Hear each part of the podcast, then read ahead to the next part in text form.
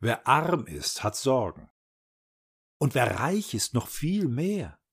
Ich weiß gar nicht, was ihr wollt. Der Reiche ist auf Dinge fixiert. Armut hilft bei der Konzentration aufs Wesentliche, auf Beziehungen anstatt auf Dinge. Als armer Mensch hast du ja nichts, außer Beziehungen. Der Reiche hat natürlich auch Beziehungen, aber seine Beziehungen dienen immer nur dem einen Zweck, seinen Reichtum zu vermehren. Insofern sind die Beziehungen wertlos, was das Wesentliche angeht.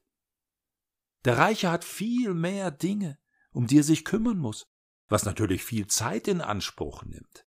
Und schließlich hat er so viele Dinge, dass er gar nicht mehr weiß, wohin damit. Und er schwimmt derartig im Überfluss, dass er sich über nichts mehr freuen kann. Er hat ja schon alles. Und wer alles hat, der will mehr. Das berühmte Fass ohne Boden. Der Reiche sammelt Fässer ohne Boden. Darum ist der Reiche ja auch immer unzufrieden. Das ist sein Schicksal, um das er nicht zu beneiden ist. Und was sind denn diese Dinge, die der Reiche hat, überhaupt? Was ist denn die Materie, aus denen die Dinge bestehen? Materie besteht aus Atomen. Und Atome bestehen zu 99,99999 Prozent aus leerem Raum. Was der Reiche also eigentlich besitzt, ist leerer Raum. Herzlichen Glückwunsch. Und leeren Raum hat der Arme auch, so viel er will. Außerdem, an der Seele des Armen zerren nicht so viele Wünsche und Begierden. Armut ist deshalb auf jeden Fall besser für das seelische Gleichgewicht.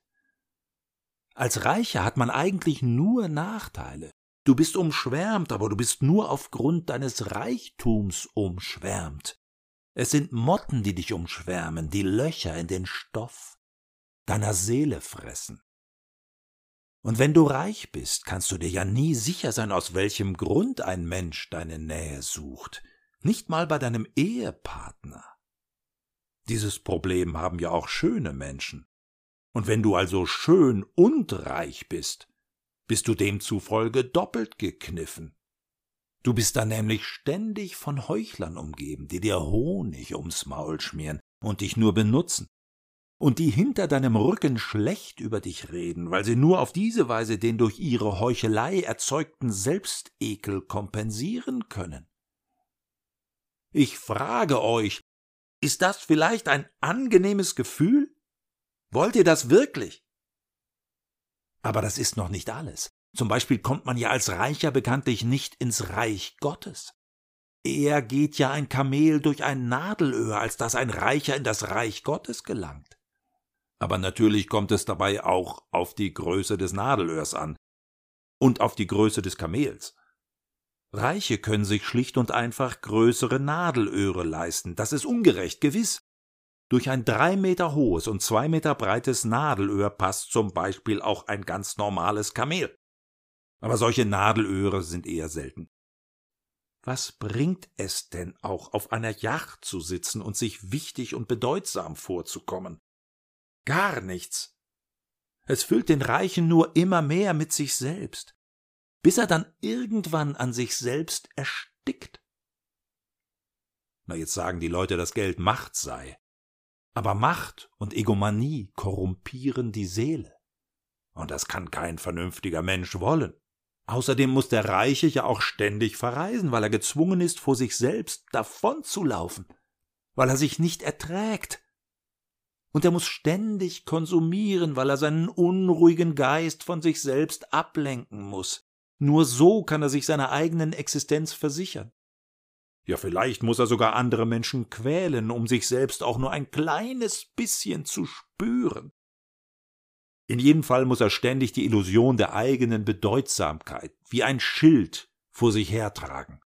Und ständig diese Verlustangst, die dauernd im Unterbewusstsein schwelt und nagt und verderbliche Stoffwechselprodukte erzeugt.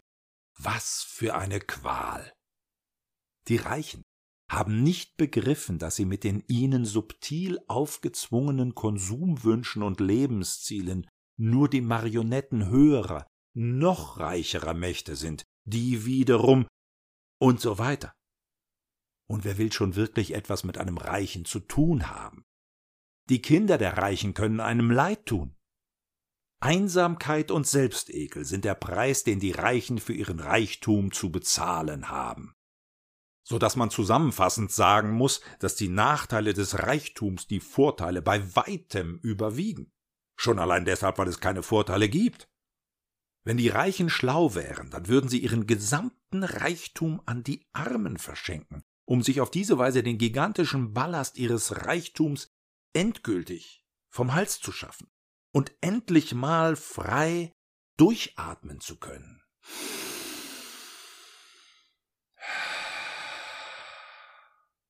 Aber so schlau sind sie eben nicht, die Reichen.